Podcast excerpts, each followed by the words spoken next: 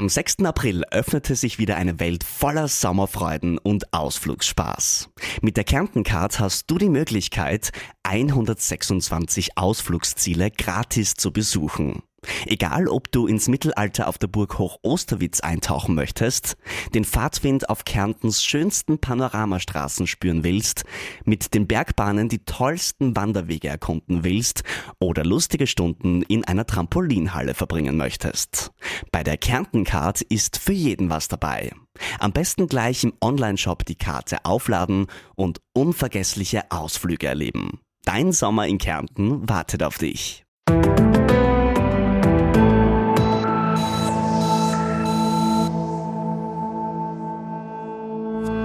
Zugegeben, es ist kein leichtes Thema, das wir in dieser Ausgabe von Ist das gesund behandeln werden. Krebs. Aber es ist ein wichtiges, denn je mehr man über diese vielfältige Erkrankung weiß, umso eher kann man sein Risiko daran zu erkranken verringern. Hinzu kommt, je früher eine Diagnose gestellt wird, desto besser stehen die Heilungschancen, denn Krebs muss mit modernen Therapiemodulen bei weitem kein Todesurteil mehr sein. Wie gesagt, kein leichtes Thema. Aber um das zu besprechen, habe ich heute Philipp Joost zu Gast. Der Onkologe ist Leiter der Abteilung für Onkologie des Universitätsklinikums Graz und er wird erklären, was wir tun müssen, um unser Krebsrisiko so niedrig wie möglich zu halten und was eigentlich nach einer Diagnose passiert. Herzlich willkommen, Dr. Joost bei Ist das gesund? Vielen Dank für die Einladung. Ich freue mich sehr, hier zu sein. Passt. Ich starte ganz gern immer so grundsätzlich, weil unsere Zuhörerinnen und Zuhörer ja meistens keine Mediziner sind, so wie Sie das sind, und ich bin ja auch keine. Ich würde gerne ganz grundsätzlich fragen, was sollte ich als gesunder Mensch oder als noch gesunder Mensch über Krebs denn wissen? Krebserkrankungen sind grundsätzlich Erkrankungen, die in frühen Stadien durchaus heilbar sind. Das heißt, nicht jede Tumorerkrankung ist automatisch ein Todesurteil. Das ist in vielen Köpfen noch so drin, ist aber nicht der Fall, da wir immer besser werden, Tumore, Krebserkrankungen früh zu erkennen, dann auch durch die Kombination aus verschiedenen Verfahren sinnvoll frühzeitig zu therapieren und damit eben auch durchaus bei vielen Patienten eine Heilung zu erreichen. Mhm. Was sollte man jetzt wissen? Also man sollte wissen, dass grundsätzlich ein, in, in vielen Fällen, nicht in allen Fällen, aber in vielen Fällen durchaus Heilungschancen gibt. Und zweitens, dass sich durch die neuen Therapieformen sehr viel in der Krebstherapie geändert und verbessert hat und wir dadurch in einer deutlich besseren Situation als noch vor zehn Jahren stehen und damit Therapien auch wirklich lebensverlängernd, lebensqualitätsverlängernd äh, oder eben auch heilend sein können. Mhm. Wenn wir jetzt mal davon ausgehen, dass wir alle nicht krank werden wollen, dann gibt es gerade in Bezug auf verschiedenste Krebserkrankungen Risikofaktoren. Einer der wichtigsten Risikofaktoren ist ja das Rauchen.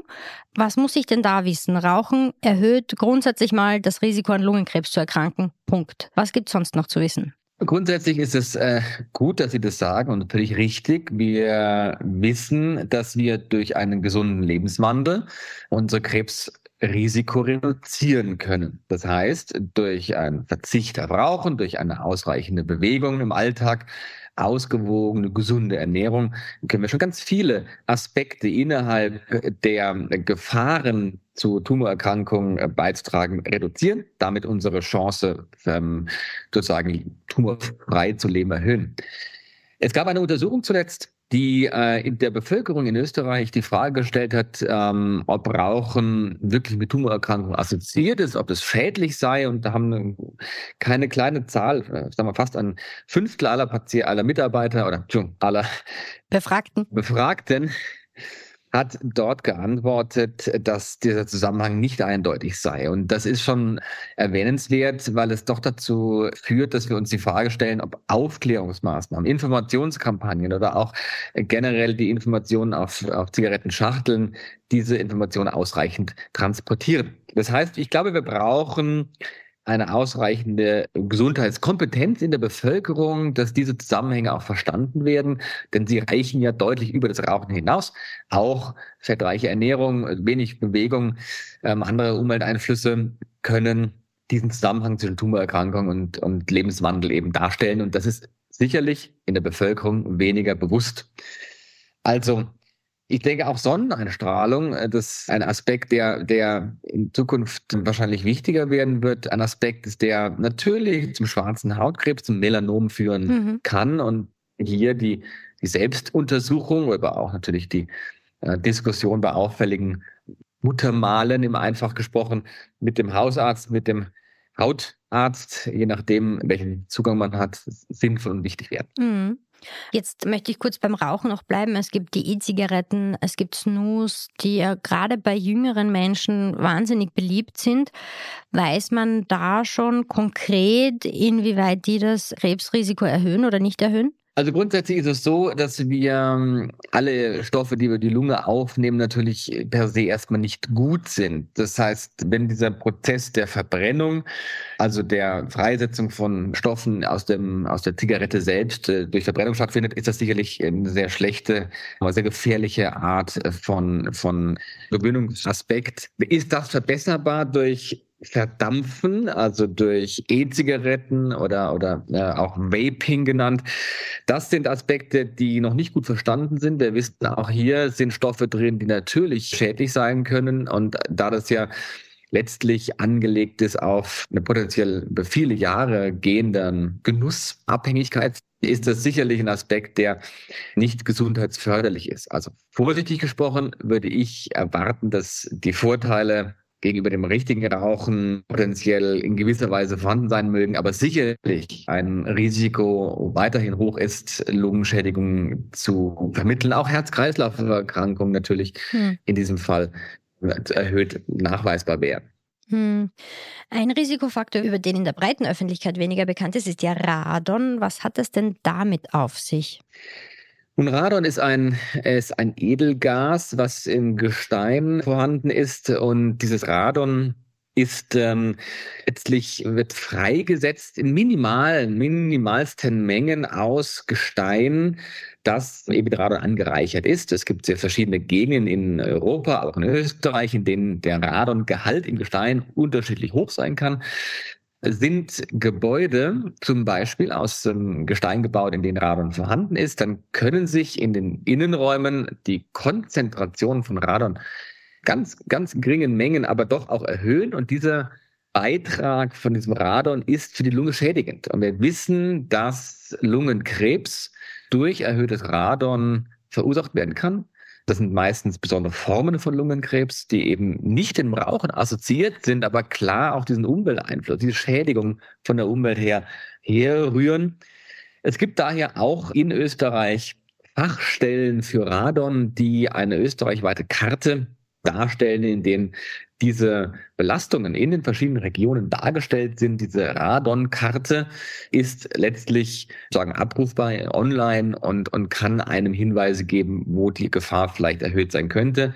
Denn es ist eine relativ einfache Maßnahme, das zu verringern oder zu vermindern, ist einfach ausreichend täglich zu lüften und damit die Konzentration in hm. diesem Innenraum so gering zu halten, dass es dann eben auch nicht zu Schädigungen kommen kann. Eine sehr einfache Maßnahme. Man muss nur wissen, dass man sie durchführen muss. Hm.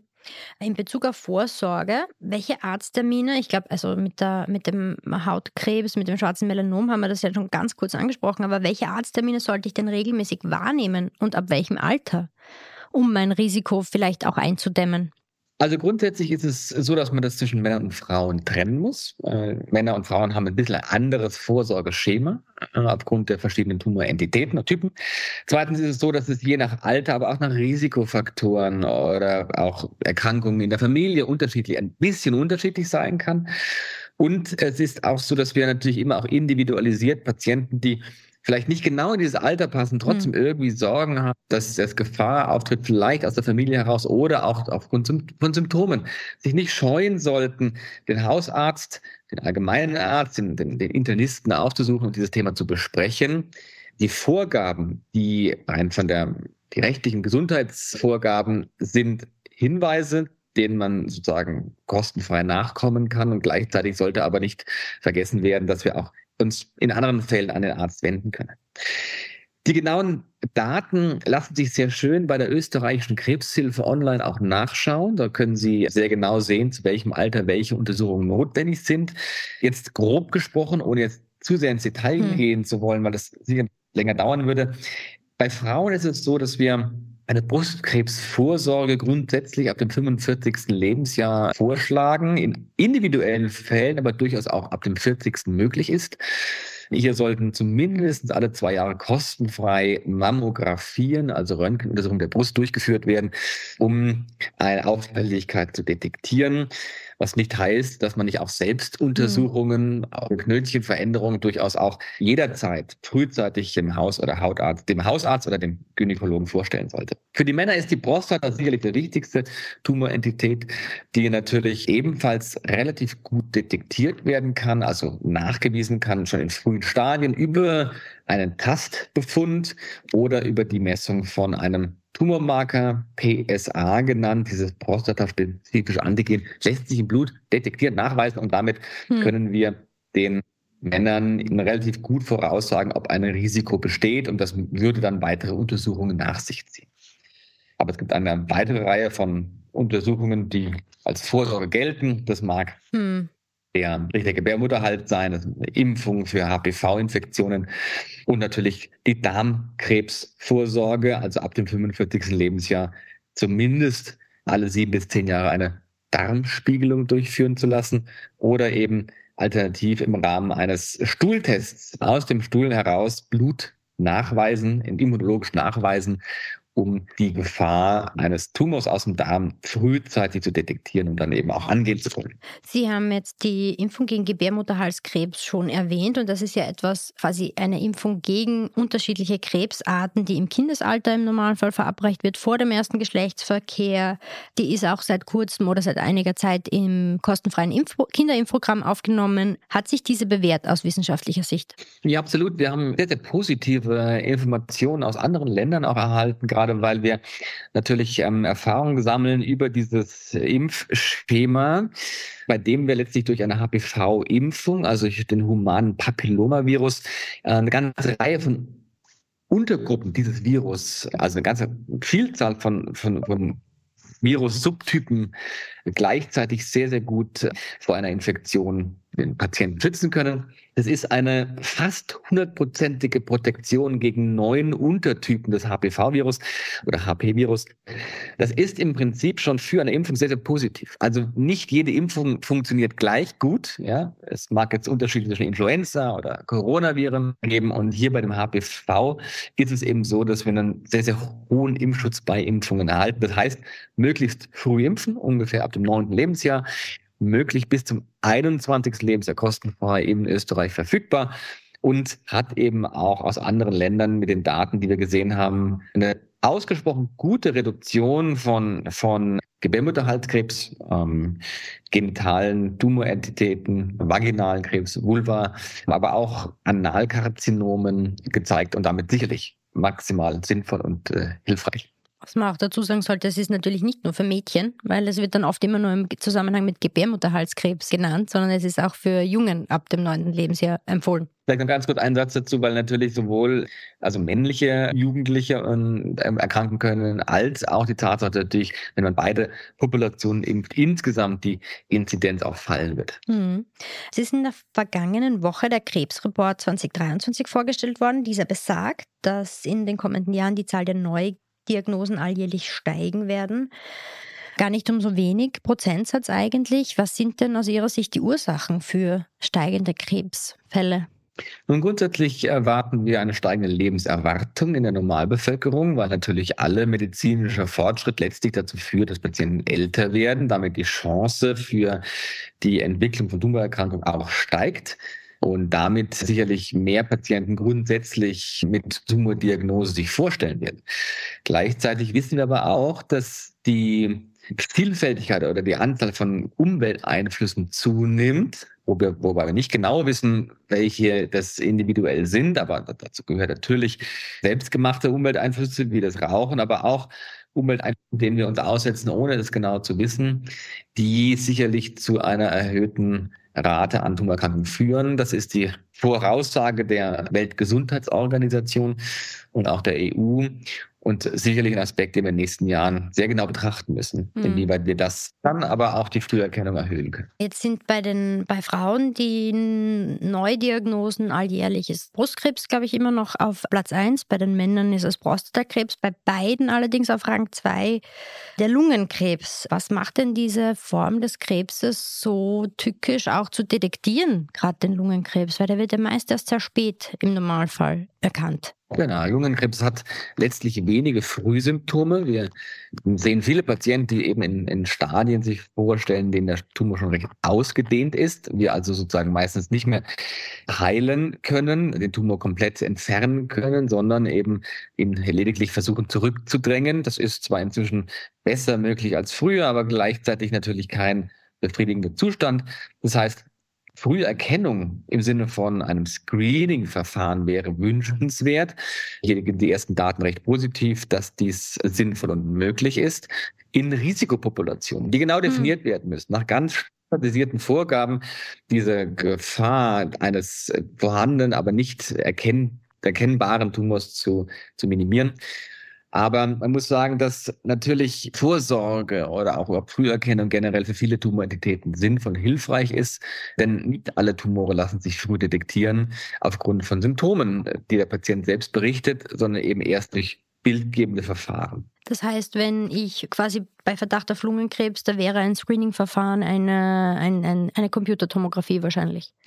Korrekt. Es gibt ja genau Computertomographie im Sinne CT, das ist eine einfachste Version, wo wir das nachweisen können. Aber kann natürlich sein, dass bei auffälligen oder unklaren Befunden weitere Methodiken, weitere Untersuchungsformen gewählt werden. Aber als erster Schritt ist sicherlich die Computertomographie das Mittel der Wahl.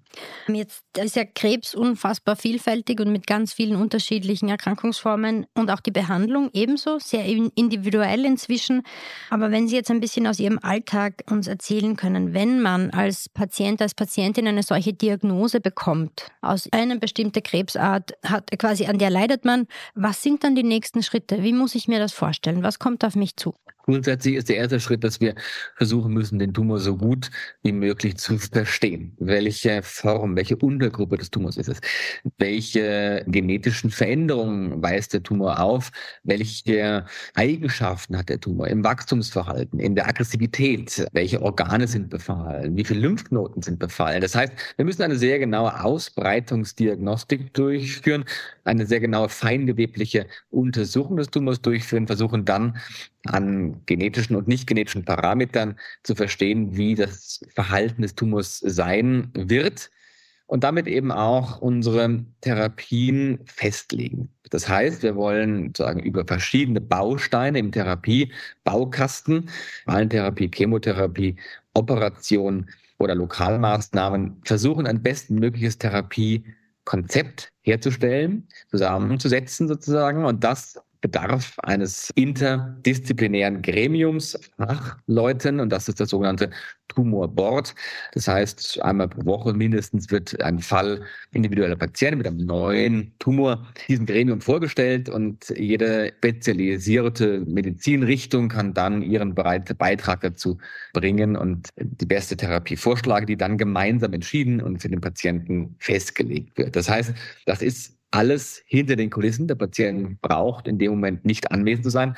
Letztlich geht es lediglich darum, das Gewebe, das vorher entnommen wurde, und das ist absolut kritisch und wichtig, dass wir ein kleines bisschen Gewebe des Tumors entnehmen. Mhm. Das wird dann gemeinsam besprechen. Und dann wird die Abteilung den Patienten einberufen ans Klinikum, die federführend für die Behandlung zuständig ist und den Patienten dann im ersten Gespräch ausführlich darüber aufklären, welche Schritte geplant sind. Aber eben auch Aspekte wie soziale Integration, psychologische Betreuung, also familiäres Umfeld, pflegerische Aspekte mit ihm besprechen, sodass wir einfach ein Gesamtkonzept erstellen wollen und den Patienten sozusagen da durchführen wollen. Das heißt aber, wenn der Patient zu diesem ersten Gespräch danach kommt, sind einmal die, ist der Fahrplan für die nächsten Wochen sage ich jetzt mal, dann mehr oder weniger klar. Dann gibt es Ideen, das, wird, das ist der nächste Schritt und so weiter und so fort. Korrekt. Der Fahrplan aus dem, aus dem Tumorboard in, äh, wird dann sozusagen mit dem Patienten besprochen, festgelegt, auf die individuelle Situation angepasst.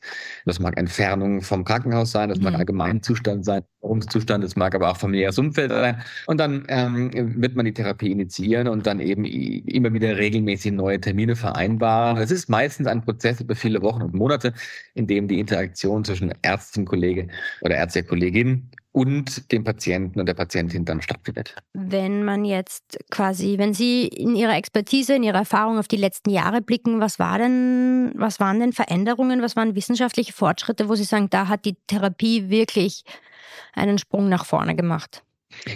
Also grundsätzlich ist es so, dass wir äh, verstanden haben, dass, dass wir das Immunsystem gegen den Tumor nutzen können und scharf machen können. Das heißt, wir versuchen, das Immunsystem zu aktivieren, indem wir gewisse molekulare Bremsen, die es im Immunsystem gibt, lösen und dadurch das Immunsystem wieder deutlich aktiver machen und damit den Tumor sichtbar und auch vom Immunsystem angreifbar machen. Das hat sehr viel Verbesserung gebracht in fast allen, einer Vielzahl von Tumor Entitäten sehen wir hier eine deutliche Verbesserung.